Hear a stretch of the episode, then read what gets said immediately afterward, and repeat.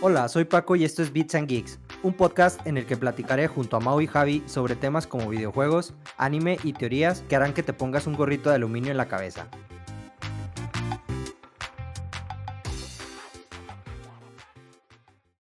¿Qué onda amigos y amigas? Bienvenidos otra vez a su podcast favorito, Beats and Geeks. En esta ocasión aquí me encuentro nuevamente con mis casi amigos Mau y Javier. Y en esta ocasión, si se acuerdan, el capítulo pasado les habíamos comentado de una sorpresa que les teníamos. Pues esa sorpresa es una invitada muy especial, una gran amiga, ilustradora y por supuesto gamer. Es Fer. ¿Qué onda Fer? ¿Cómo estás? Eh, hola, ¿cómo están? Este, me siento muy, muy agradecida de que me hayan invitado. Estoy muy contenta. El placer es nuestro. Gracias por aceptarnos la invitación para echar aquí la platicada gamer como todos los como todas las semanas.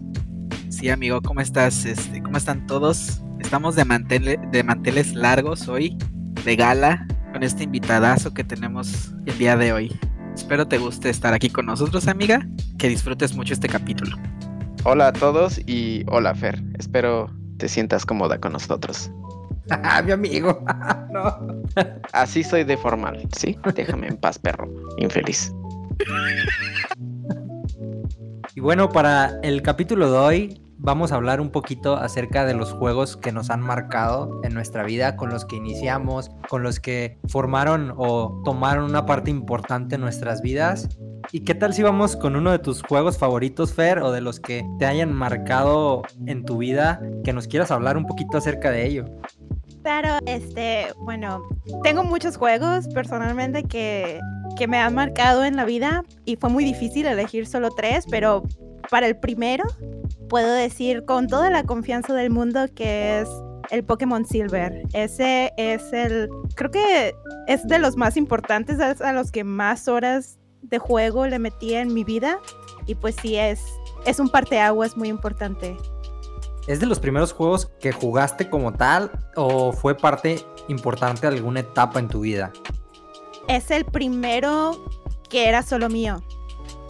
fue el ah, primero que fue solo mío. Me, bueno, bueno, había otro más que fue el, el, Super Mario Deluxe, pero ese no marcó mi vida. Era como que ya había jugado muchos Marios. Ese nada más venía junto con el Game Boy Color cuando lo compraron. Pero el primero, el primero que yo como así dije, quiero ese juego fue el Pokémon Silver. Pues gran juego, ¿eh? No sé mis amigos si lo llegaron a jugar, pero es un juego muy, muy bueno. De mis favoritos también de la saga. Y por ejemplo, ¿qué diferencia al Silver de los otros? ¿Qué, ¿Qué, hizo que te gustara sobre cualquier otro juego de Pokémon? Además de que era el primero que fue solo tuyo. Fue más como de timing, porque pues yo ya había jugado un poquito de que me prestaran un Game Boy Color o un Game Boy de los viejitos eh, y jugara un poquito del Pokémon Yellow o el Pokémon Red, el Pokémon Blue, pero el Silver fue justo en el momento en el que me pudieron regalar un Game Boy Color mis papás y este fue así como sí, necesito tener un juego de Pokémon en mi vida. Estaba por ahí de la primera, de, primero de secundaria, entrando a la secundaria más o menos y por eso fue como el más importante y además eres uno de los más cool porque es en donde empezó lo del bug ese de clonar Pokémones. Ah, sí, me acuerdo de ese. Ya le entrabas a la trampa, amiga. Claro que sí, por supuesto. No, hombre, y, y, juegazo que elegiste para empezar tu historia en los videojuegos. Yo creo que el Silver es de los más icónicos dentro de la saga de Pokémon. Como lo quieras ver, bueno, esa generación, la segunda, súper, súper juegazos. Aparte, como son las dos, está incluido canto en esa, siento yo que, extiende un buen tu tiempo de juego, pero para bien, ¿no? No se siente como relleno.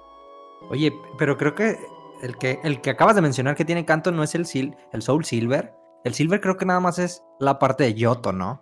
No, tiene los dos. Ah, sí, ni me acuerdo. Podías, podías pelear con la Elite Four y luego podías pelear con Red al final cuando terminabas.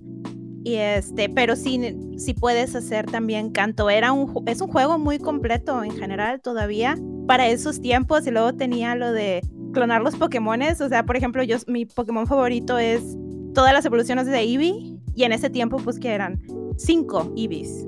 ¿Verdad? Era cinco junto con Eevee, porque pues acababa de salir Espion y Umbreon y me acuerdo perfecto que tenía una copia del mismo Eevee y tenía todas las evoluciones y Lugia y era mi equipo del 100 y pues nada más lo clonaba. Mi hermano tenía el, el cristal, entonces siempre estábamos intercambiándonos Pokémon y teníamos el Pokémon Stadium 2. Entonces jugábamos mucho con nuestros propios Pokémon, con el Transfer Pack. Ya ves que podías conectarlo y podías pasar tus propios Pokémon. Y como mi hermano tenía el cristal, el cristal no tenía el bug de clonación. Entonces él me pasaba sus Pokémon para que yo clonara. Todo el negocio ahí Sí, familiar, ¿eh? no, claro. Sí, no, Toda por la mafia con el tráfico de Pokémon. Sí, el mercado negro ahí, wow, Sí, increíble. estuvo, estuvo, muy, estuvo muy divertido esos años. Jugábamos todo el tiempo Pokémon Stadium 2, pero en realidad era porque le metíamos muchas horas a entrenar nuestros Pokémon en nuestros Game Boy Color. A mí lo que me gustaba mucho de, de esa época es que los cartuchos los personalizaban. O sea, me acuerdo que el cartucho del cristal era medio transparente con brillitos así azul y luego el del silver era pues color eh, gris, como también con brillitos así como que se viera como plata, por así decirlo. Pero me gustaba mucho el, o sea, la personalización de los cartuchos. Ahora ya nada más pues es el disco o el cartucho así gris, pero ya no tienes esa parte de la personalización. Sí, me gustaba muchísimo, porque incluso el Super Mario Deluxe que tenía era también de que transparente, blanco, estaba muy bonito. Sí, eso, fíjate, no, no lo había considerado, pero sí es, es una parte muy bonita de, de los juegos de ese entonces. ¿De qué color era tu Game Boy, amiga? Era color turquesa. Ah, gran Ah, el color. más bonito. Gran color. Sí. Morado, creo. Ah, Wow. Que en paz descanse ese, ese Game Boy Color. Se me cayó del estante en el que estaba. Ay, no. De- Sí, Rip. Sí, no. Que Diosito lo tenga en su santa gloria. Inri. Oigan, y una, y una pregunta que le quiero hacer a Fer es la pregunta importante de todo fan de Pokémon. ¿Cuál es tu inicial favorito de todos y cuál es tu inicial favorito de la versión Silver? Ay. Ay, no, Hasta no salió la está- pregunta. Ay, no estoy muy segura. Eh, no los traigo tan, este, muy, muy en mente a todos porque he jugado, había estado jugando todos los juegos de Pokémon desde que, desde que empecé el Silver. Jugué todos los que salieron de Advance, al menos una de las versiones. Jugué de que todos los de 10, los de 3DS, los que han salido para el Switch. Bueno, el que ha salido para Switch. Em, pero no estoy muy segura de iniciales. Supongo que Cyndaquil. Cyndaquil es uno de mis favoritos y también es el de Pokémon Silver.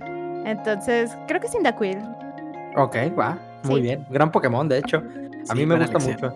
En, en- en su época era, era de los mejores, creo yo. Ahora pues ya se mete mucho competitivo y todo, pero la verdad, eh, uno que lo juega casualmente, para mí es un gran Pokémon. Sí, es, es, es muy completo. Y además siempre lo tenía con Earthquake. Es muy bueno, así contra otros de fuego. Mi amiga la estratega ahí creando sus, sus comps para, para Pokémon. Por supuesto. ¿Y de ustedes, amigos, cuál es su, su favorito de sus iniciales? Híjole, esa es una buena pregunta, amigo. Es que yo tengo un cariño especial por todos los de la tercera generación, pero creo que me voy a ir por Trico. Siento yo que ese es el más, el más chido. Aparte es el que sus evoluciones y los updates que han hecho, sí han como que ido mejorando, ¿no? Eh, por ejemplo, la mega que tiene me gusta mucho. Entonces yo podría decir que Trico. Aunque cambio dependiendo de mi mood. Porque luego también digo que Greninja. Amigo, ya, ya ando descubriendo tu, ahí tu, tu constante gusto por los Pokémon de verdes más que, más que de hierba o más que de algún tipo. Por ejemplo, tu, tu Pokémon favorito es Flygon y ahorita estás diciendo que tu po- Pokémon favorito inicial es Trico. Entonces ya voy viendo ahí el, el gusto por esos Pokémon. El patrón. gusta la Oye, verde, sí, wow. Eh, no voy a confirmar ni a negar esa declaración. Pero sí, oye, creo que no lo había considerado, ¿eh? Yo creo que tienes razón. Va más, más el gusto por el color verde que por cualquier otra cosa. Qué lo poco digo tam- introspectivo eres, Mauricio. y lo digo por, por- también por el hecho de que cuando siempre me muestras los, los personajes que te gustan de algún tipo de juego o algún tipo de anime o algo así, tienen ese, esa paleta de colores, así como verde, blanco, un poquito amarillo. Este, voy viendo ese, ese camino que llevas, amigo. Me lleva. Creo que me, me han descubierto. ¿Y, el- y los tuyos, Javi? ¿Cuál, bueno, el tuyo, Javi, ¿cuál es tu inicial favorito? Yo nunca jugué los juegos de Pokémon, pero tengo una inclinación hacia los de fuego en general. Excepto, me parece que es la segunda generación. Me gusta más Totodile que Cyndaquil. Ah, Totodile, gran, gran Pokémon. Es, lo, lo Sí. padre de Totodile es que en el anime bailaba, entonces eso le daba así como su estilacho. Y que habla como Donald. Sí es cierto, sí es cierto. En el doblaje le manejaron eso, ¿verdad? Sí. Sí, se- el, el Totodile en el anime se robaba el show, la verdad. Como que siempre muy divertido verlo. Sí, bueno, el anime yo lo seguí hasta me parece el final de la Liga Yoto. Ah, ya. Pues es como que en el anime le daban ese tono a los, a los Pokémon de agua. Bueno, al inicio. Por ejemplo, ¿se acuerdan del, del Squirtle que tenía su, su banda acá de como de, De maleantes. de maleantes? Sí, estaba chido. Y que luego se volvieron bomberos, héroes. Gran desarrollo de ¿Verdad? personajes. Había olvidado todo eso. Y no sé si recuerden, igual en el anime, en las primeras temporadas, la personalidad de Pikachu. O sea, podían estar en su, en su rollo del episodio desarrollándose como independientemente. Y siempre salía Pikachu haciendo alguna tontería, como en el capítulo donde sale Cypher por primera vez, donde Pikachu tiene toda, toda su historia de amor con la Katsu. Pero todo eso es en el fondo. O sea, Ah. no, es- no es como en el primer plano. Yo no me acuerdo de ese detalle. Creo que voy a tener que volver a ver ese capítulo. Porque Es tiene una mejor. historia de amor. Es lo mejor. Me encanta esa, esa parte de Pikachu con la Katsu. Luego la cortan y está llorando porque se Sí. le cayó toda. Creo que la voy a tener que volver a ver. Supongo que le, lo hicieron como guiño. La verdad no sé, pero quiero suponer que lo hicieron como guiño por el nombre de Ash, ¿no? o algo así. No sé cómo se llama en japonés. Se llama Satoshi, Oye. pero no sé si, Ajá. si, si se llama, si tiene el mismo apellido. No, Mau, creo que, es no, el, pero Mau, que es el fan número uno de, de Pokémon, nos puede confirmar ese dato. pues ahí me agarras en curva porque del anime no sé mucho. pero, ajá, igual y podría ser que los de Japón están conscientes de que se llama así en América e hicieron el capítulo especial para eso, para hacer una referencia. Ser, porque podría creo- ser. Ajá, creo que nada más se llama Satoshi, creo. Y bueno, ¿algún otro juego? O más bien un juego que, que por ejemplo, a ti, Mao, te haya marcado o que digas, wow, es- este juego es de, no es de mis favoritos, a lo mejor sí es de tus favoritos, incluso te marcó, pero que hayas dicho, este juego es de los, de los indicados, o por este juego me volví gamer, o por este juego este, empecé a darle duro al, pues a lo competitivo, a lo mejor, o directamente a los videojuegos nada más, como tal. Pues el primer videojuego así que fue mío completamente fue eh, aquella vez que en una Navidad, cuando era estaba chavillo, me regalaron un PlayStation, el primer PlayStation, el que era como un cuadrito, el, el que era como un cuadro, no era el redondito, el primero tal cual. La primera edición del PlayStation. Sí, la que Con siento el yo que es la mando más sin bonita. joystick. Sí, tal cual, esa mera. Eh, me regalaron el PlayStation con el CD de los demos, de los grandes demos, y el Crash Bandicoot, el primero. Y creo que ese es uno de los juegos como que más importantes para mí, porque siento que lo tiene todo, ¿no? Es como que tiene sentido del humor. eh, Crash me cae muy bien, los, los niveles están muy bien hechos y está muy, está muy padre la inspiración que tomaron como de ruinas y demás. Y aparte es medio tropicalón la música y todo. Siento yo que fue como que un determinante, ¿no? Después de el Crash 1, sí seguí jugando más juegos como tal de Crash, pero creo que el, el primero, que, que fue el, pues, el que tuve desde antes, como que mi primera experiencia ya con un juego propio, fue el que más me marcó, ¿no? Creo de, de ahí salieron como que muchas de mis preferencias para los plataformeros, para cierta, cierto estilo gráfico que me gustaba, siento yo que ese es como que el más. ¿Ustedes lo jugaron, amigos? Sí, y bueno, personalmente coincido con la música, a mí también me gustaba mucho. De Crash, jugué la, la primera trilogía como tal, pero el que más me gustaba, no sé si tú lo llegaste a jugar, era uno que se llama Crash Team Racing, El con todo respeto, Todo claro. respeto. con todo respeto. Wow. Sí, bueno, a mí me encantaba porque lo jugaba con amigos y pues pasábamos la historia y demás. Yo es el único Crash que he jugado. Yay. Entonces, El con todo es- respeto. Eh, igual es válido. Sí es, entonces para mí es como que identifico a Crash por un juego de carreras. No sabía que tenía juegos de plataforma hasta poco, hace poco. Deberías de probarlos, amiga. Ahí por en tú que juegas en Switch, deberías de, de probar la, la, trilogía. Está remasterizada y creo que hicieron un buen trabajo. Sí, no está muy difícil. De hecho, de, ajá, ah, justamente eso iba a mencionar. Que lo que pasó fue como que ahora las plataformas son mucho más precisas. Pues porque el juego es moderno. Es, es como que un take más moderno del. Sí, es un remake, pero lo actualizaron todas las mecánicas. Es un poquito más eh, difícil porque, por ejemplo, en los juegos anteriores eh, ciertas orillas de que daban hacia los precipicios donde te podías morir y demás eh, eran menos eh, eran más forgiving no o sea podías pararte con como tres cuartos del pie que no estuvieran tocando la que estuvieran fuera de la orilla y funcionaba no te quedabas ahí parado pero ahorita es detecta que ya no es una parte sólida y ya te puedes caer. Y le agregaron dificultad no intencional sino más bien por una cuestión de que pues, el juego se actualizó con las mecánicas y lo hicieron más preciso. Pero sigue manteniendo toda la esencia del juego. Entonces yo la recopilación sí la, sí la recomiendo mucho. Siento yo que es una muy buena inversión. Aparte está barata. ¿no? Hasta donde yo tengo entendido, la última vez que la vi en Switch, ah, bueno, a mí me costó unos 600 pesos que la caché en una oferta, una muy buena oferta. Y dije, pa, pues de aquí soy y ya, tuve la oportunidad de jugarlos ya. Además, eh, bueno, en mi caso, yo lo compré en promoción junto con otro juego de plataformas, no sé si ubiquen Spyro. Y claro. las, las dos trilogías, la de Crash y la de Spyro, me costó como 1300. O sea, son seis juegos por 1300 pesos. Para los que nos escuchan de en otros lados, este es aproximadamente el Crash, en la trilogía de Crash sola, es aproximadamente unos 30 dólares y la otra es aproximadamente unos 60 dólares. Entonces, más o menos para que se den una idea, el, el costo de, de, los juegos, que es muy recomendables por parte de nosotros y se los recomendamos a Fer también.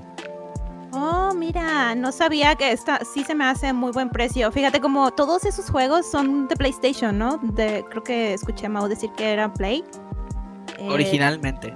Sí, ¿verdad? Es que yo no tuve Play. Siempre fui niña Nintendo tuvimos un PlayStation con el Mortal Kombat Trilogy y nos fastidió y lo vendimos. Y nunca volvimos a comprar nada. Entonces nada más veía de que mis primos o amigos tenían el Crash y, o tenían el, el Spyro. Y nada más es como que por eso los ubico, pero nunca he jugado esos. Yo la primera vez que empecé a jugar el Crash, yo al inicio tampoco no tenía, no tenía Play, hasta después.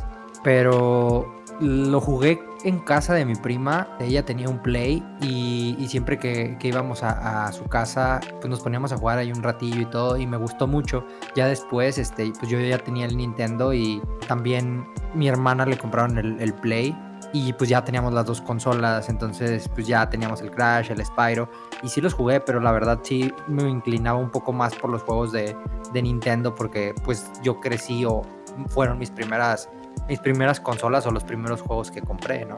O que me compraron más bien.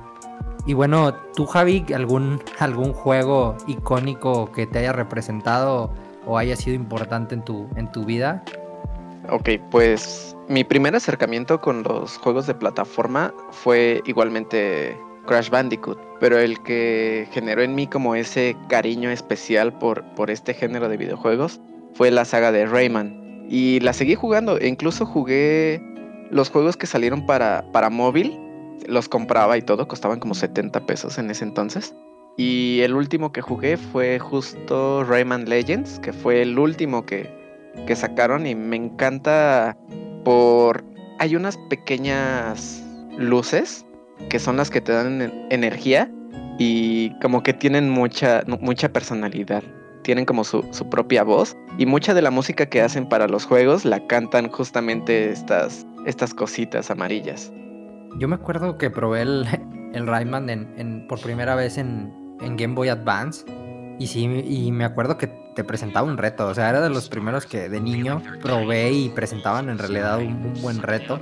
Ya cuando llegó el, ahorita que mencionas el Rayman Legends, a mí lo que, lo que me pasó fue que lo jugué una vez y luego lo vi anunciado en todos lados. O sea, salía para todo. O sea, salió para celular, salió para computadora. Y después ya no siguieron haciendo nada más, sino que dándole vuelo nada más a, a Legends. Y yo decía de que, pues, ok, está bueno, pero ya saquen un Rayman nuevo, ¿no? Eh, hay rumores de que para la nueva generación estaban trabajando. Ubisoft estaba trabajando en, en, una nueva entrega, pero son solo rumores entonces. ¿Es el, ¿Tú lo jugaste, Fer? ¿O no, o no lo probaste el Rayman? No, nada más ubico la mascota, el, el, monito, pero nunca he jugado un Rayman, ni siquiera. ¿Es de plataforma? Sí. Ah, es que ese soy yo, no juego de plataformas, casi siempre era RPG.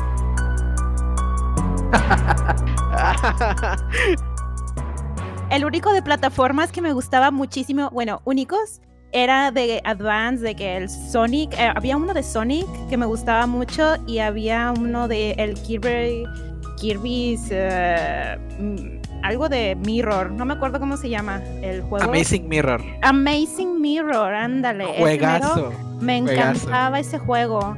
Y este, pero si no, casi no juego de plataformas, me desespero. me parece curioso como tú eres más de RPGs y casi no juegas plataforma y yo soy más de plataforma y casi no juego RPGs. Yo siento que es porque no tengo muy buena coordinación y tiendo a desesperarme, especialmente que los de plataforma implica que cuando es game over tienes que volver a empezar el nivel y eso me desespera muchísimo. Entonces, mi personalidad es este, luego me da ansiedad, ansiedad esas cosas.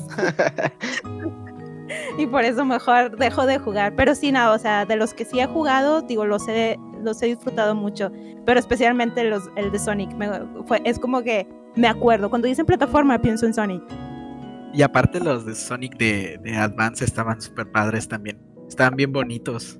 De todos lados era como que mucha luz y color. Siento que eran juegos, juegos muy bien logrados. Sí, y además podía jugar como Amy. Eso me hacía muy feliz.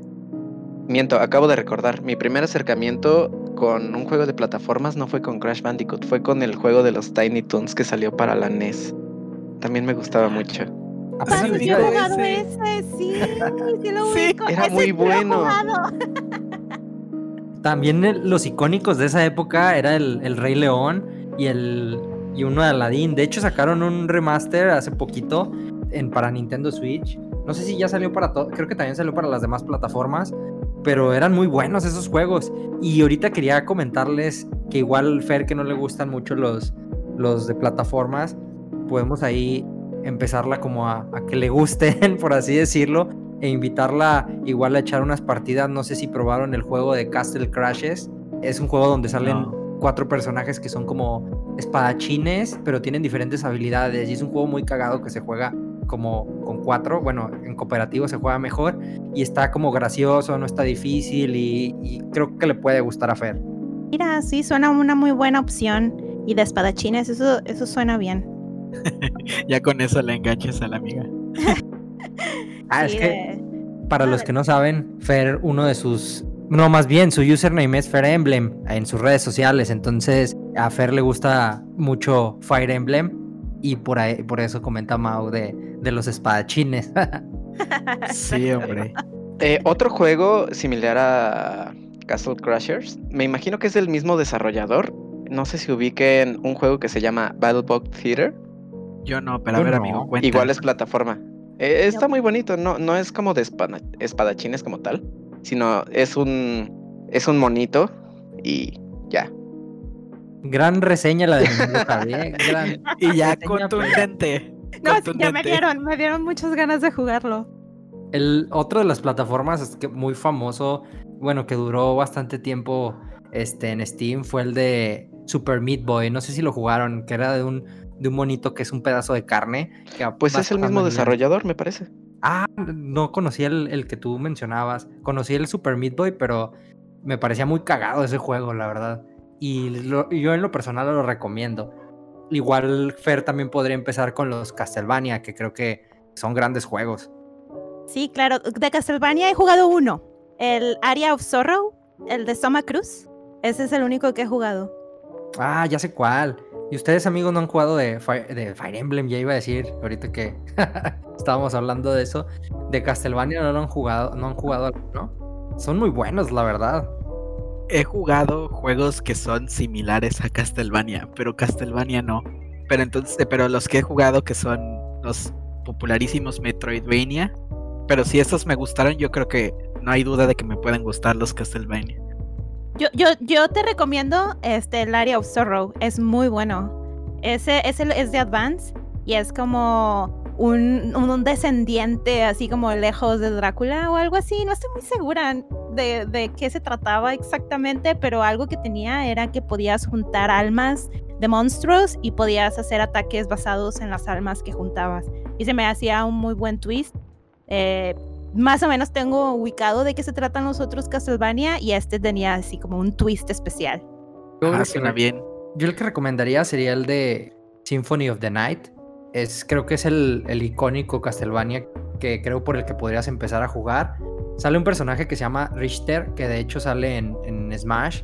Entonces creo que ese sería un buen, un buen juego para empezar Castlevania también. O sea, el de, el de que comenta Fer y este, o cualquiera de los dos que elijas, creo que es buen juego. El que dijiste tú, ¿para qué consola es, amigo? Salió para PlayStation, pero igual salió para después para Xbox 360, luego salió para PlayStation 3, creo que está en iOS, si tienes y en Android lo puedes ahí comprar. También es, no, sí está, perdón, no creo, sí está y está para Play 4, para PlayStation Vita, está para casi todas las consolas. Creo que ahorita no está para nada más para Xbox ni desconozco si está para Switch, pero para dispositivos móviles sí lo puedes lo puedes descargar y, y probar. Va, porque si, si está accesible para varias, qué bueno que me lo dices para que lo pueda bajar. Y como tengo ahí guardado el, el emulador de, de, Game Boy, pues también le voy a dar un chance al, al, Area of Sorrow que me dijo aquí la amiga Fer. Y de Castlevania, de todos modos, si no quieres jugarlo, puedes ver la serie de Netflix, es 100% recomendada. Paréntesis no relacionado a videojuegos. está bien, amiga. De hecho, está súper bien que la hayas recomendado. Esa también le traigo como que ganas. Entonces voy a ver si, si terminando los animes que ando viendo, le doy una, un chance a esa serie. Porque sí he visto que varios están diciendo que esa serie está muy bien hecha. Hazles caso. Hubiéramos invitado a Fer al capítulo pasado que hablamos de series y peli bueno, de películas, pero también entran las series de videojuegos. Creo que es una muy buena recomendación. Para los que no nos han escuchado o no han escuchado los demás capítulos, los invitamos ahí a, a escucharnos en, en Spotify, en Apple Podcast y en Amazon Music. Pueden encontrarnos como Bits and Geeks. Y pues esa es la recomendación que les hace Fer y Fer tiene bastantes buenos gustos. Muchas gracias. Por algo la invitamos, la verdad. Y bueno, Paco, ya que andas de preguntón, ¿cuál fue tu primer videojuego favorito o el que te haya marcado? Mi primer juego así como tal también fue un Pokémon, fue el, fue el Pokémon Red. O sea, jugué anteriormente juegos de Atari, porque llegué a jugar de Atari. Eh, pero el juego que de los que más me gustó fue el Pokémon Red. Pero como ya hablamos un poquito acerca de, de, de ellos, creo que el siguiente juego que me marcó bastante, que lo jugué por años, que nos juntábamos en mi casa, en la cochera de mi casa, nos juntábamos ahí todos con nuestra laptop a, a echar relajo y a echar cotorreo, fue uno que se llama Ragnarok Online, que es un MMORPG bastante viejito, pero bastante bueno. Es la primera vez que yo jugué un MMORPG en ese entonces este, había juegos como Tibia, por ejemplo, que también lo jugaban algunos de mis amigos, pero a mí me gustó o me atrajo más el Ragnarok Online. Se me hace un juego bastante completo. Para ese entonces creo, creo que es uno de los que maneja bastante bien el tema de las clases. Tú creabas tu personaje y empezabas como novice y luego te ibas eligiendo la clase que quisieras desempeñar para los que no juegan MMORPGs, es un juego de mundo abierto en el que juegas con bastantes personas online. Y gran parte de esto es que a mí me gusta jugar los juegos con mis amigos o con personas en general, porque me gusta el tema de la competencia, de cómo formar un tipo de comunidad dentro del juego y este juego me daba eso. Una, bueno, yo ahí conocí a bastantes buenos amigos, tanto de mi ciudad como yo lo jugaba con amigos de, mi colonia o de, mi escuela en ese entonces, pero dentro del juego yo conocí personas de, aquí de mi ciudad y conocí personas de, otras ciudades de aquí de México, incluso eh, de partes de países de Latinoamérica también de Chile, de Argentina y, de España también llegué a conocer gente de, por allá. Y creo que para mí significó mucho porque le, le, dedicaba horas y horas de juego. O sea, son juegos que se tienen que estar farmeando, que tienes que estar consiguiendo equipo, que tienes que armar como la estrategia con todos. Eh, son juegos donde hay clanes que pelean en guerras. Entonces es un juego bastante completo. Mau por ahí también lo jugó y no me, no me dejara mentir. Estoy llorando en silencio, amigo, de pura nostalgia, la verdad. Ese es igual, siento yo que uno de los juegos que es, soy un antes, es un antes y después para mí de mi vida, gracias a ese juego. Siento yo que de los RPGs que he jugado es el, como dijiste tú, el más completo. Tiene un sistema muy específico que no he visto en otro juego, que es el sistema de cartas. Cada monstruo te tira una carta diferente y cada carta hace algo dependiendo de un set. Puede ser un set de cartas diferentes que puedes unificar en tu equipo. O puede ser una carta individual que te aumenta el ataque, stats y demás. Entonces siento yo que eso incrementa muchísimo las, posibilidades de todo lo que, lo que puedes hacer en el juego, ¿no? Sí, me acuerdo que las, bueno, las cartas se las puedes poner a, a tu equipo. Por ejemplo, traes una armadura de tal de tal set, ¿no? De tal ciudad o de tal región, tú le puedes poner una carta de, cualquier tipo que te da efectos, como dice Mao. Entonces había efectos que te, decían como resistente a daño físico, a daño de fuego, había un sinfín de efectos y sí, yo tampoco he visto ese, ese sistema de cartas en ningún lado. Creo que le da como su personalidad aparte de que tú puedes crear o tú puedes darle los puntos de, ciertas habilidades. Por ejemplo, si te hacías un arquero, eh, que son muy clásicos en, este tipo de juegos, tú podías hacer un arquero de diferentes, con diferentes puntos de, stats. Con, a lo mejor con un poco de, agilidad, entonces atacaba más rápido, hacerlo un poco más tanque, le dabas un poquito más de vida, o sea, tú podías inventar lo que tú quisieras, no había así como que algo establecido como un top tier de, de qué build querías crear, sino que tú podías darle la personalidad o crear unas que no existieran. Y eso era lo, padre, o sea, te metías tanto al juego que tú creabas una estrategia o una build de acuerdo a la situación que fueras a tener o a las guerras que fueras a enfrentar o a los enemigos que fueras a enfrentar. Entonces te daba esa opción. Y si tú creabas una buena build, de rato todo el mundo decía, wow, pásame, pásame tu build y, vamos a probarla, ¿no? O, gustaba tanto que se volvía muy famosa en el servidor que estuvieras. Cabe mencionar que el Ragnarok Online empezó con un servidor oficial, pero aquí en México y en muchas partes de Latinoamérica empezaron a ser servidores privados en los que les daban un poquito mejores rates de, bueno, drop rates de, de las cartas o de equipo, entonces se volvía un poco más interesante. Fíjate, hasta antes de que complementaran su información, para como lo, describiste en un principio, me recordó a mi experiencia con Age of Empires, que también fue como el primer juego que, que experimenté en PC y online. Y a mí me gustaba mucho, pero pues sí tiene muchas, muchas diferencias. Porque este era más de estrategia. Ay, perdón. No, adelante, adelante, perdón. Yo estaba pensando en Yu-Gi-Oh! Ah, por, el tema de las cartas. No, no, no, acá, acá no, no usaban las cartas como tal, o sea, para, para algún efecto, o sea, en, la batalla, o, sea, eran como pasivas que traías, por así decirlo. Sí había cartas que te daban efecto, por ejemplo, daño más a, cierto tipo de enemigos y todo, pero las traías en tus armas. O sea, traías un arco y al arco le podías poner una o dos cartas. Había ítems que les podías, bueno, items que les podías poner más de dos cartas, que eran raros, muy raros pero no, no, las cartas como tal no se usaban. Peleabas, se usaba, bueno, en el, juego como tal era para PC, entonces usabas diferentes configuraciones en el teclado y utilizabas habilidades. Y lo padre es que, a diferencia de Age of Empires, tú traías nada más un, personaje. Tú lo personalizabas, le ponías incluso la ropa que tú quisieras, el, el sombrero que tú quisieras, todo lo personalizabas, desde el cabello, la cara, todo. A pesar de que se ve como medio pues se ve totalmente old school porque para ese entonces pues era de pixeles y todo, tenía buena personalización.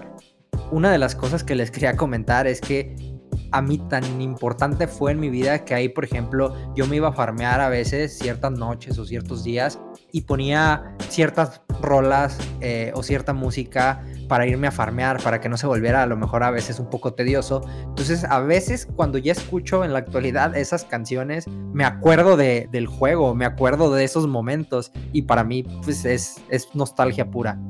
El sistema de cartas como lo describes me recuerda al que tiene ahorita el juego de Star Wars Battlefront, pero no, supongo que no es igual.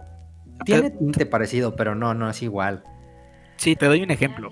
Si tienes una daga que tiene cuatro slots para cartas, tú puedes poner las cartas que tú quieras que vayan correspondientes, porque cada carta también te dice, solo la puedes equipar en arma, solo la puedes equipar en sombreros, solo la puedes equipar en tal. Entonces tú puedes equipar cuatro cartas de arma en tu arma, ¿no? y utilizar esa para pelear. Pero si tú tienes una arma igual de cuatro sockets, puedes equiparle otro tipo de cartas para tú utilizarlas en otra situación completamente diferente. Está súper padre porque la misma arma, si la tienes repetida, te sirve para varias cosas. No solo tiene un, un uso. Es lo que lo hacía muy, muy padre. Yo mencionaba Age of Empires porque igual podías crear hasta, bueno, en tu misma civilización, podías crear una universidad, por ejemplo, y en esta universidad ibas mejorando habilidades de los guerreros, ya sea de arqueros, de la caballería y demás, para fortalecer su movilidad, resistencia o ataque. Ah, ya, ya, ya. Ese trabajo, amigos. Ajá, sí, de hecho sí, costaba mucho trabajo encontrar como el set perfecto y pues también eh, como en todos los juegos existe el power creep, conforme va avanzando comienza a volverse viejo el equipo que ya tenías, pero hay ciertas cartas que siempre sirven, entonces estaba padre combinarlo con el contenido nuevo, ver qué posibilidades tenías y todo. Está, estaba muy muy bueno ese juego, siento yo que es de los mejores RPGs que han salido. Y te daba como satisfacción el, el al final completar ese set, luego utilizarlo en, las guerras, porque se me olvidó decirles, cuando ibas a enfrentarte a las guerras eran ciertos días, ¿no? Entonces era, por ejemplo, un sábado a las 4 de la tarde. Entonces veías a todo tu, clan ahí conectado y te ibas a pelear contra otros clanes y el que tomara el castillo, porque tenías que tomar como un castillo. Por ejemplo, si un clan, el clan 1 tenía el castillo esa semana, tenían que tumbárselo a ellos. Entonces durante toda la guerra pues era pelea por quién tomaba el castillo y quién se lo quedara al final. Cuando lo tomabas, toda la semana que siguiente, o sea, después de la guerra, eh, tenías varios beneficios dentro del castillo, podías utilizarlo, podías este, vivir, por así decirlo, dentro del castillo y tenía esa, esa satisfacción de, lograr tu set y luego después emplearlo con tus amigos, puede ser de support, puede ser de ataque totalmente, entonces ya al final cuando todos eh, jugaban con estrategia y unidos para ganar la guerra, te quedaba esa satisfacción también de, poder tener beneficios con todos tus compañeros o todos tus amigos para la siguiente semana. Entonces creo, creo yo que es uno de los juegos más completos, por eso lo, mencionaba hace rato, eh, de este tipo. Eh, luego ya salió el, el, famoso WoW, que también es bastante bueno. Yo a ese no le dediqué mucho tiempo porque en ese entonces, cuando salió, mi computadora sí lo corría, pero no tan bien como quisiera. Y se me hacía como, no sé, no, no sentía que lo podía jugar al 100% con las especificaciones de, mi PC, pero luego ya lo probé y todo. Pero ya fue cuando muchos de mis amigos ya estaban muy avanzados en, en el juego y ya no me sentía como parte de, o por así decirlo, o ya se me hacía muy difícil alcanzarlos yo me acuerdo perfecto que lo único que hice de Ragnarok fue registrarme, elegir un avatar y luego no entendí qué tenía que hacer y me, y me salí.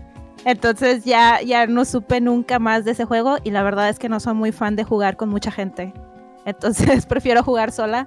Por eso nunca, nunca me hizo clic así ese tipo de juegos, pero recuerdo perfectamente los sprites de los monitos. Suena mi historia con los RPGs hasta antes de que estos individuos tuvieran la paciencia para explicarme.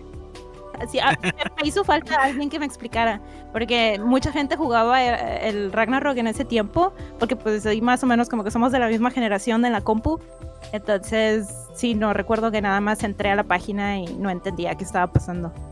ya que ahorita Fer nos comenta que, que es un poco más de RPGs, como, como le gustaba tanto Pokémon, ¿algún otro, otro RPG, perdón, que, que te haya marcado Fer o alguno de los juegos que traes sigue siendo RPG o es de otro estilo?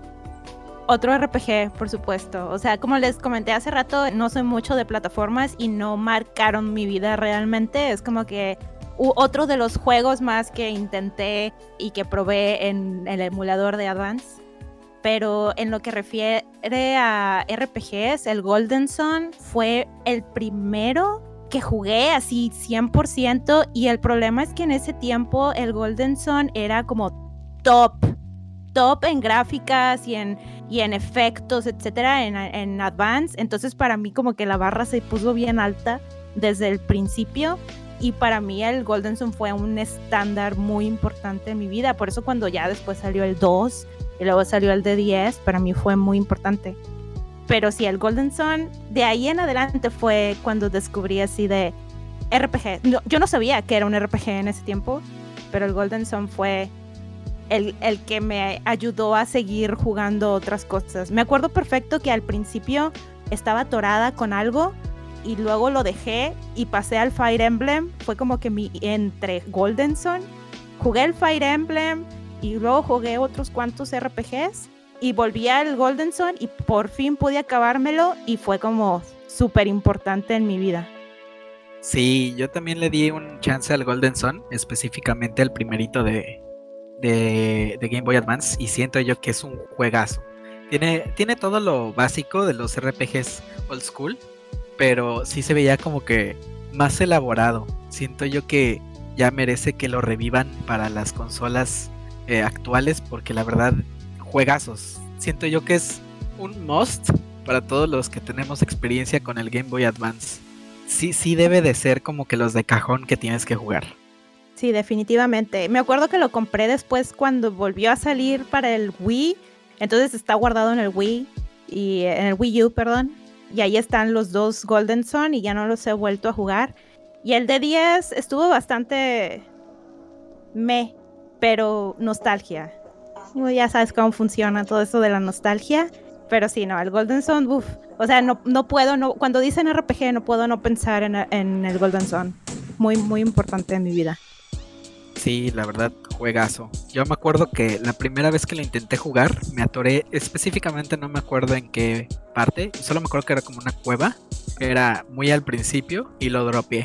Y dije, no, ya no voy a seguir jugando, pero era como que igual de mis primeros acercamientos hacia el, hacia el mundo de los RPGs ya más centrados en el género, ¿no? Porque sí tenía, como quiera que sea, Pokémon es un RPG, pero no lo consideraba tan así, ya que intenté el Golden Sun, sí fue como que abrir mis ojitos a lo que es mi, básicamente mi género favorito actual, ¿no? Siento yo que es, de hecho, creo que es un muy buen juego para iniciarte en el, en el mundo de los RPGs.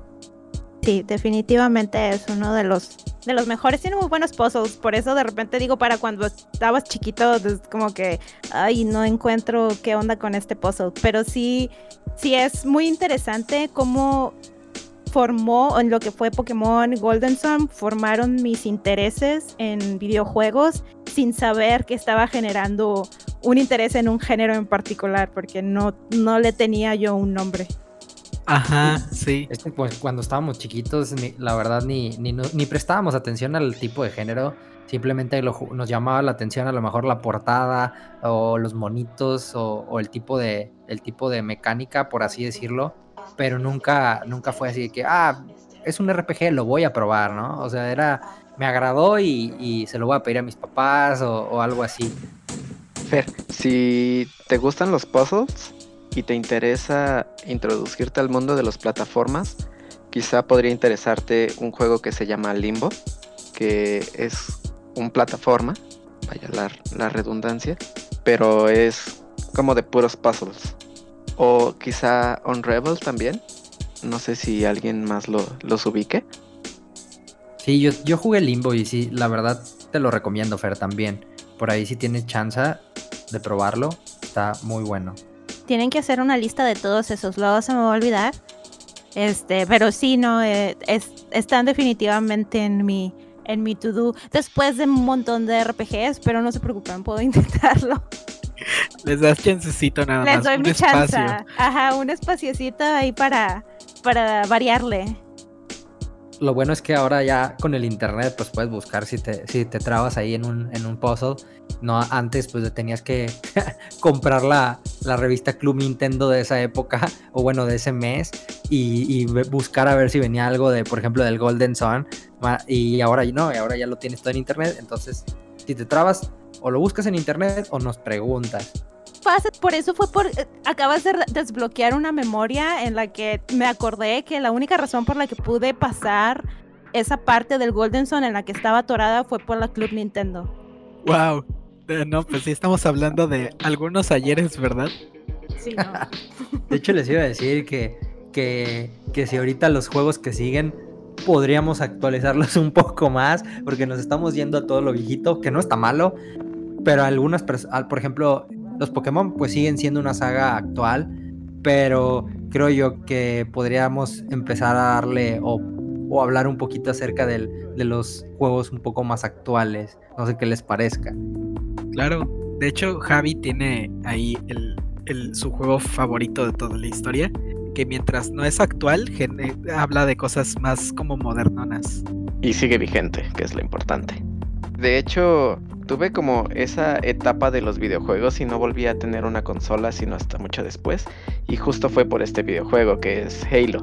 Yo recordaba que, que me iba con mis amigos de, de secundaria a jugar Halo 2 en, en LAN. Ahí con... Bueno, podíamos jugar hasta 16 personas. Y me gustaba mucho, pero no estaba al tanto de la historia. Mucho después de que salió Halo 3, cuando por fin empecé a trabajar y tuve la oportunidad de, de comprar mi propia consola, fue justo solo por Halo. Y yo no jugué otro juego que no fuera Halo hasta mucho después, pero sí me clavé bastante con, con el lore y, y con la, la dinámica de, de estos shooters en primera persona. Y, ah, bueno, mi juego es Halo 3. Y ahorita ya no sueltas los shooters, ya nada más es lo que juegas, amigo, ¿eh? Sí. no, también juego Genshin. Este juego no me deja, ya le invertí demasiado como para dejarlo. Pero sí, o sea, en Halo yo recuerdo que era malísimo. Eh, cuando compré Halo 3, decidí jugar en línea y, oh por Dios, me di cuenta que era malísimo.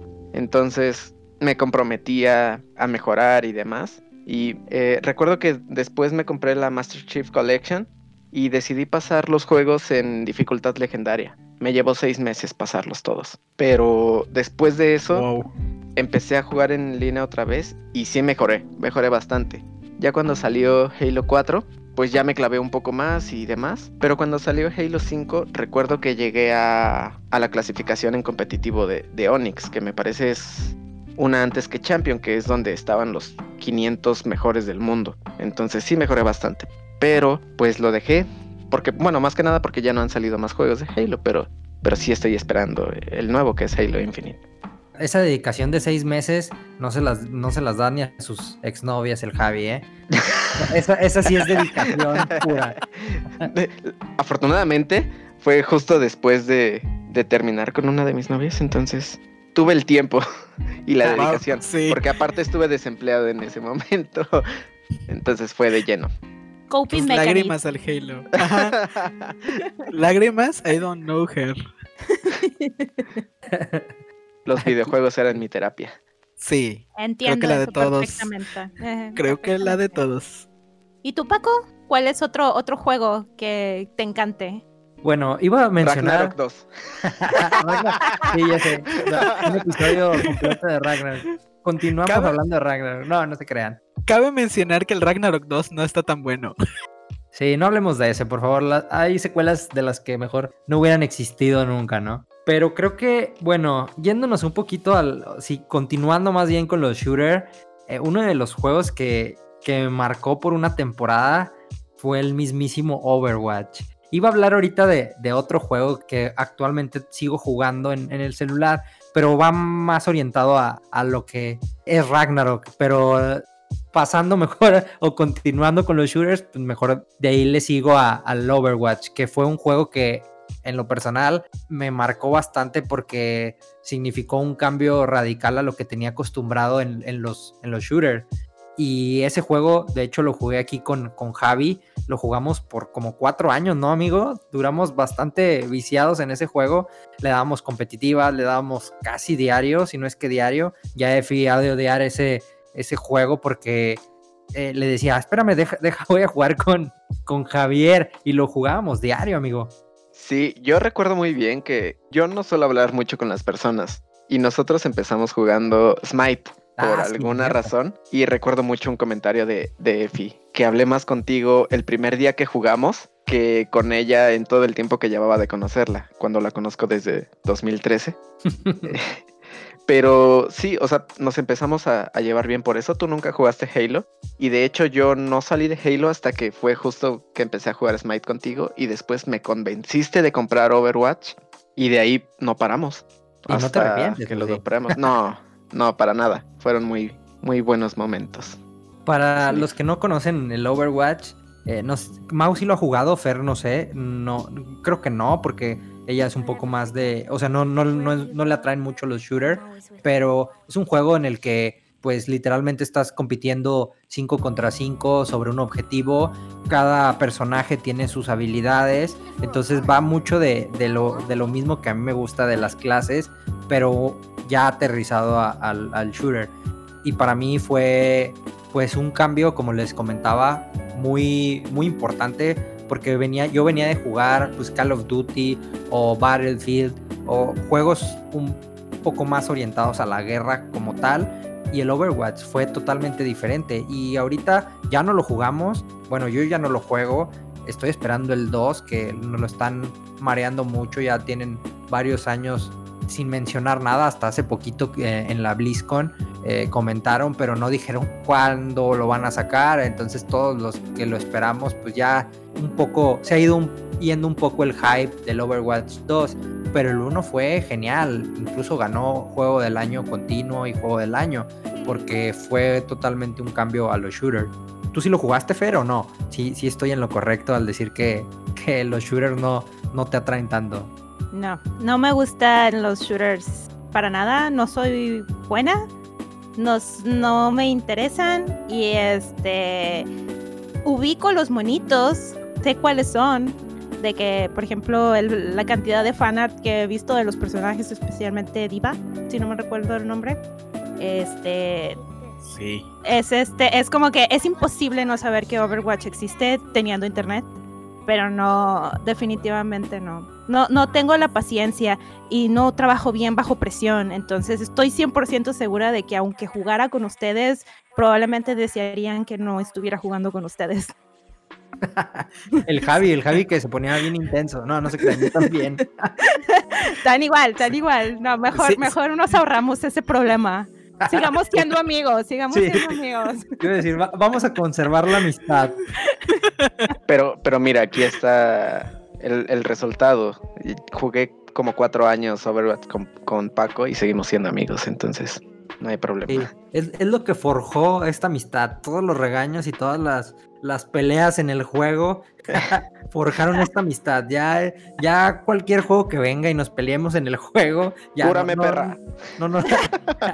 Ah, una vez, déjenles cuento, una vez estábamos, estábamos en una partida y yo, y yo gritándole a, a- bueno, no gritándole, pero sí así como que bien exaltado, diciéndole a un personaje que me curara y estaba diciendo, cúrame perra, o cúrame perra, no me acuerdo. Y el Javi, este, el Javi dice, soy yo, amigo.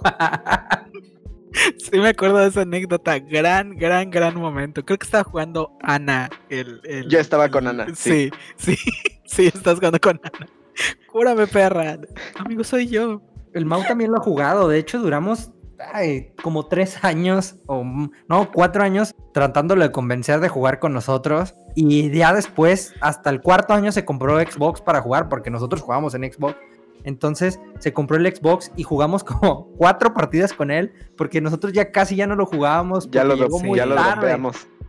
Yo, yo lo sigo jugando, eso sí. No con ustedes, con otra persona. Wink, wink, guiño, guiño. Hola. Diario, casi.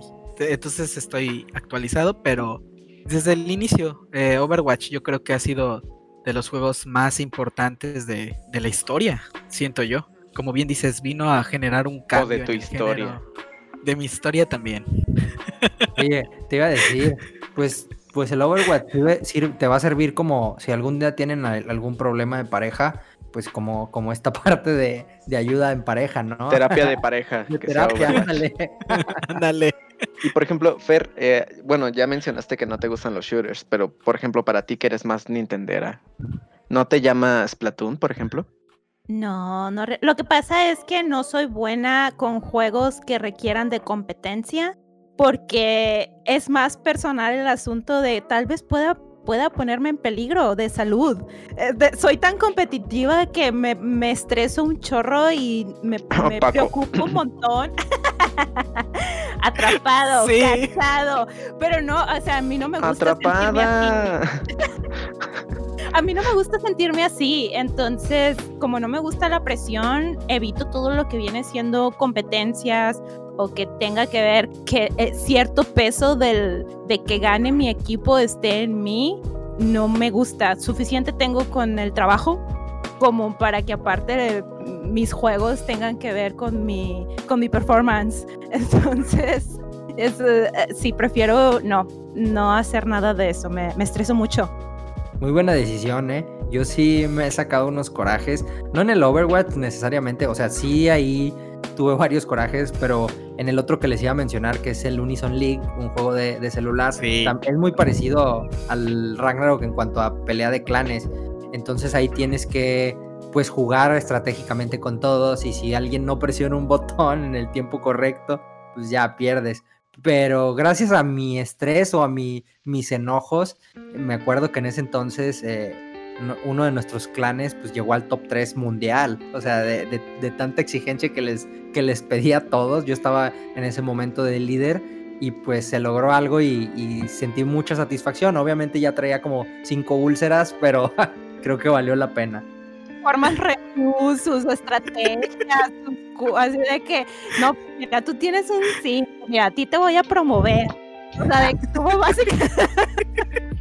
No, de hecho, en ese juego es, mucho de estar como son batallas eh, competitivas y son, son diarias, o sea, son tres veces al día, o sea, si alguien no se conecta, le afecta a todo el equipo. Entonces yo era así de que, si no te conectas a las tres, bye, te saco del clan, o sea, ah, sí, a ese grado, a ese grado.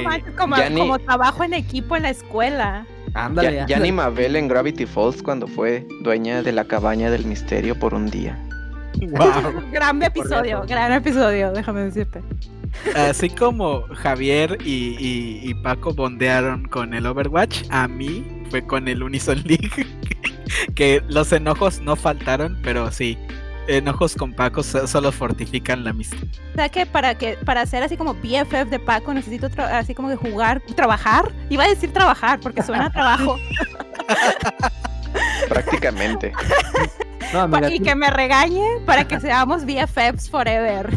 Tú no, tú no lo necesitas. Nada más estos dos desgraciados, sí. Pero tú no, no te preocupes. Ya bondeamos bastante jugando Animal Crossing y, y Genshin Impact que creo que está bastante bien, sin regaños ni nada, un poco más light.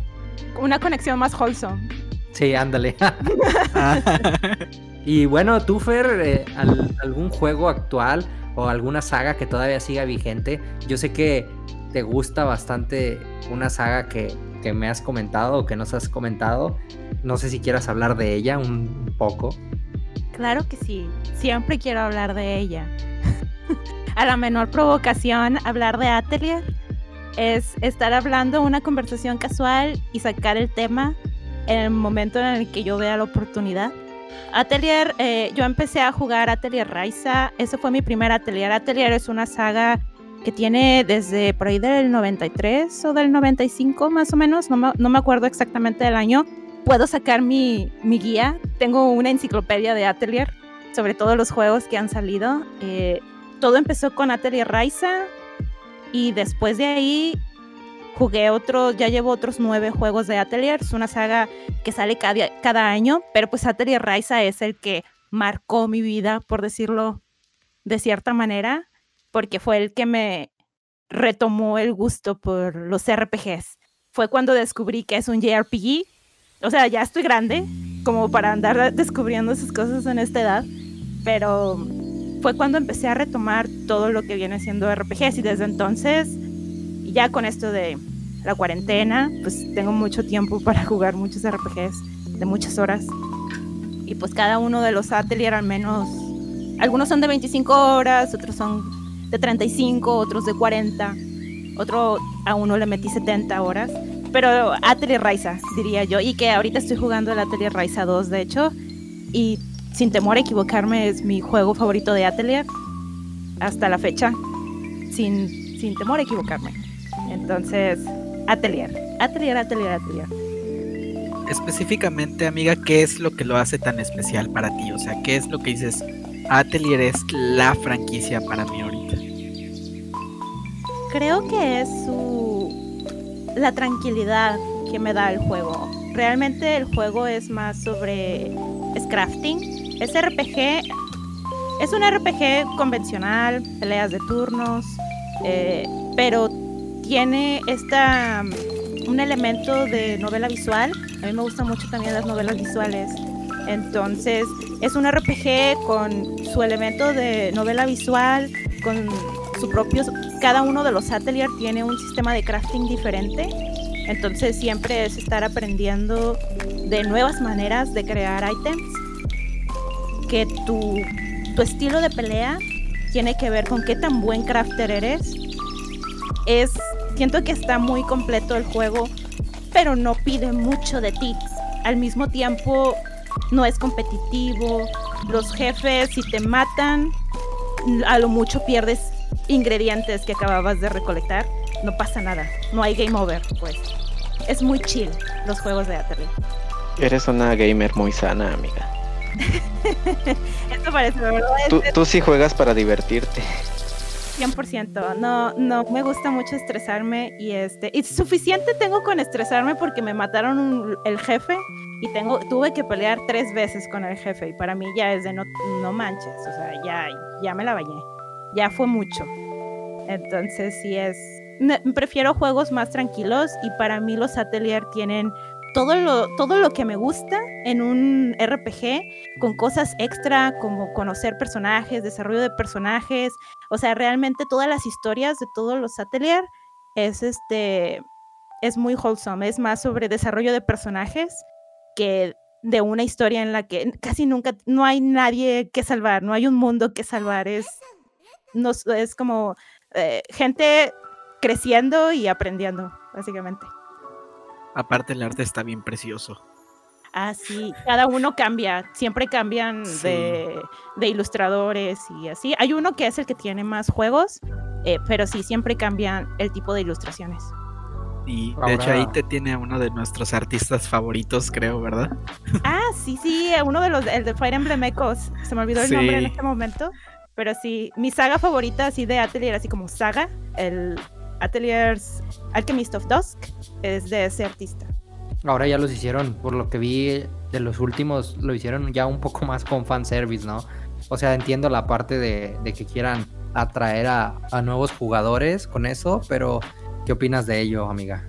Ay, eh, tengo mis reservas sobre el fanservice, pero lo bueno, digo, lamentablemente a veces eso es lo que vende y gracias a eso eh, se salvó el estudio de Gast el Ghost es el estudio que hace eh, Atelier, las sagas de Atelier.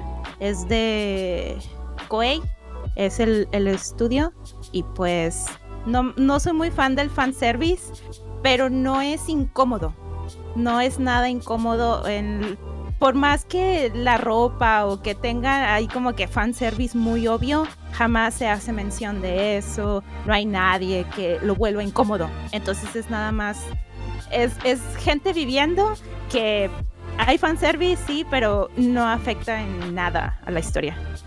Eso es bueno, porque luego sí se vuelve totalmente fanservice y, y sí eh, empieza a afectar a la historia, pero, o sea, ahorita que comentas, pues suena bien, o sea, suena bien que no afecte en esa parte y pues si tú lo sigues jugando, que eres fan de la saga, entonces, pues no, ahorita no, no han llegado a algo malo, al contrario, entonces, pues excelente. Sí, la verdad es que vale mucho la pena. Fuera de, o sea, realmente no, no es queja, es más como un cambio en el enfoque, pero no es suficiente como cuando, como, como hacerlo obvio de que haya algún personaje que haga comentarios incómodos o cosas así, como en otros juegos, especialmente japoneses, que puede volver incómodo una situación por simplemente la ropa que lleva un personaje. Este, en este caso no, y eso es lo que lo vuelve muy cómodo, es de no importa, no importa cómo un personaje esté vestido o cómo se vea, solo es gente viviendo. Ay, qué cool, la verdad. Yo, yo bajé la saga, la de Dusk. La, tengo instalada, nada más no le he dado chance porque, seamos realistas, creo que a todos nos pasa aquí. Genshin nos está absorbiendo demasiado, pero es momento de darle una oportunidad porque solo por el arte a mí me llamó la atención. Y ahorita que tú dices que es un juego muy chill, eh, siento yo que para ciertas, para esta temporada que es tan de tanto estrés, con todo el rollo de la pandemia, eh, si hace falta un juego como este tipo. Sí, ya no hay que meternos en el Genshin, amigo, porque ese, ese sí es un tema para largo. todo lo que todo lo que nos absorbe, pero luego hacemos por ahí un episodio, episodio perdón, especial e invitamos a Fer, si, si acepta, eh, de, de, hacer un episodio de Genshin hablando un poco acerca de, del juego como tal, de qué nos parece, de qué nos gustaría que cambiara, como ya como más una mesa eh, hablando o discutiendo acerca del juego. No sé qué les parezca. Una edición especial, claro. Más apuntada, súper apuntada. Si de algo, lo, de lo único más que puedo hablar mucho aparte de, de Atelier y de Fire Emblem es Genshin Impact. Perfecto. Y bueno, amigos, no sé si quieran eh, comentar o mencionar alguna algún juego que se merezca esta mención honorífica por haber impactado tanto en sus vidas. No sé si tengan alguno o un par que quieran mencionar. Yo, yo sí tengo una. No, no es un juego que me haya generado un estrés similar al de, al de los juegos competitivos, pero de cierta manera sí me frustraba un poco. Este es Life is Strange, un juego de 2015 distribuido por Square Enix y me frustraba o me generaba este estrés en específico porque todo lo que decides repercute en el final del juego. Entonces tenía que pensar muy bien cada decisión que tomaba, incluso a veces más que en mi vida personal, solo para poder tener un, final bonito. Ahí se va viendo nuevamente la dedicación de Javi a los juegos. más que ahorita que menciona de su vida, más que a sus relaciones interpersonales, al juego es la dedicación. Ese sí es un gamer de verdad, ¿eh? Mis respetos. ¿Tú, ¿Tú, Mao, alguna mención honorífica que quieras hacernos? Sí, el, el juego que más ha impactado mis gustos últimamente, de los últimos años, es, creo yo, el Fire Emblem Path of Radiance, que fue mi introducción oficial ya bien a la saga de Fire Emblem y le debo básicamente mi fanaticada a toda esa franquicia. Y siento yo que es un antes y después también para mí de lo mucho que marcó mis gustos actuales. Creo que es el juego que más me ha atrapado dentro de una franquicia. No hay ningún otra ningún otro juego que haya logrado captarme más, ¿no? Aparte de todos los personajes son muy buenos, está mi protagonista favorito de la saga de Fire Emblem ahí y creo yo que a, ese juego le debo hacia dónde fueron mis gustos de ahorita, de la vida, de hecho. El único Fire Emblem que no he jugado que ha salido en este lado del charco, pero sí. Uy, juegazo, amiga, tienes que jugarlo, aunque sea pom pom pum, emulado. ¿Y tú, Fer, alguna otra, otra mención que quieras hacer de, de algún juego? El Fire Emblem también. El, pero en el mío fue el el Recano Ken, ¿cuál es el nombre en, inglés? Este es el, de Elliewood, Héctor y Lynn. Se llama solo Fire Emblem aquí. Es puro Fire Emblem. Sí. Ya, ese. Juegazo. Sí, no, es, es mi primer Fire Emblem y hasta la fecha es Fire Emblem que sale, Fire Emblem que juego, excepto el de Ike. no, no, no lo conseguí en, para GameCube, pero los demás sí. Yo por ahí tengo en el backlog el, el de el último, el Tree Houses. Y ya van varias veces que, aquí mis amigos me, me, dicen, ya juégalo, ya juégalo. Pero ahí lo tengo. Sí lo voy a jugar. No sé cuándo todavía porque tengo muchos. Pero sí es algo, algún, bueno, uno de los que está en mi lista. ¿Y tú, Paco, qué mención honorífica? Faltas tú. Bueno, también es una saga. Es muy parecida, siento, a, no tanto a, bueno, podría decirse como atelier, pero no tiene todo el tema del craft, pero siento que ha tenido bastantes años ya y ha ido evolucionando de diferentes formas y es el, el Tales of, la saga de Tales of, es de, de mis favoritas. El, hace poquito salió el, el, Vesperia, que es mi Tales favorito. Entonces yo emocionado apenas salió y, ya lo quería, me lo regalaron, entonces pues fue estupendo. Pero pues sí, es, es, es una saga muy importante para mí, que luego creo que podríamos hablar un poco acerca de las sagas de, de RPGs, no sé qué les parezca. Y creo que esa es mi mención honorífica. Muy buen juego el Tales of Vesperia. Ese lo jugué, pues de hecho por ti, Paco, que me lo recomendaste. Y pues sí es muy, muy buen juego. La verdad es, el desarrollo de personajes en ese juego es buenísimo. 100% recomendado. Y bueno amigos, ahí está, con unas buenas recomendaciones nos vamos de este capítulo. Sin antes agradecer a Fer, gracias por haber aceptado esta invitación. Creo que le, le agregaste ese toque un poco más gamer, tranquilo, chill, a nuestro círculo de gamer competitivo que, que por aquí ya, ya nos tiene bien estresados. Tóxico. Y gracias, gracias por aceptar la invitación, amiga. Gracias por invitarme, me la pasé muy bien, muy, muy, muy divertido todo, de verdad. Muchas gracias y pues me voy con un chorro de recomendaciones. Claro, te vamos a tener de vuelta. Estás advertida, amiga, para el episodio especial de Genshin. Y más, más apuntada que nada. ¿Y qué les parece si ya hablando de recomendaciones, nos compartes tus redes sociales, Fer? Sí, claro, es Fer Emblem, todo junto, Fer Emblem, por supuesto, Fire Emblem. Estoy en Twitter y estoy en Twitch. Eh, a veces hago algunos streams. Ahorita estoy en, en Yatus porque hace mucho frío. Entonces no he estado haciendo nada de streams, pero, pero ahí andamos. En, en Fair Emblem, en Twitter, es en donde siempre estoy actualizando.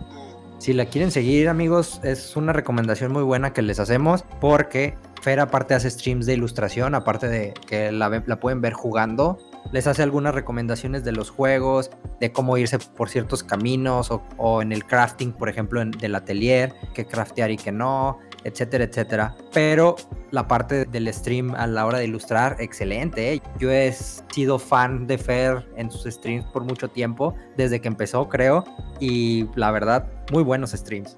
Y no se te olvide también, amigo, que nuestra Fer se dedica también a leer y hace varias recomendaciones de libros, aparte del arte y de los videojuegos. Hay contenido muy completo por parte de Fer. Sí, la verdad, se me había olvidado eso de los libros, pero sí, sí hace bastantes buenas recomendaciones de libros. Por si la quieren seguir, ahí está, Fair Emblem en Twitch y en Twitter. Y ya para concluir amigos, les recordamos que nos pueden seguir en nuestras redes sociales. Estamos como arroba MX, tanto en Instagram, Facebook y en Twitter. Y también nos pueden escuchar en Apple Podcast, Amazon Music y en Spotify. Si quieren escuchar algunos de nuestros capítulos anteriores, nos, nos pueden seguir en estas redes. Y si tienen alguna sugerencia, nos pueden escribir en nuestras redes personales. Les comparto las mías, es arroba Dextlas en Twitter y en Twitch. ¿Y las de ustedes, amigos? Yo estoy como Picasso Pi en todos lados, excepto Reddit. Y a mí pueden encontrarme como arroba Maulothic con doble C en Twitter y en Instagram. Y pues les agradecemos mucho haber estado con nosotros. También a Fer le agradecemos mucho haber estado en este espacio y nos vemos en el siguiente capítulo. Bye. Nos vemos. Bye. Bye. Una eternidad después. Fer no dijo bye. Hasta nunca. Bye.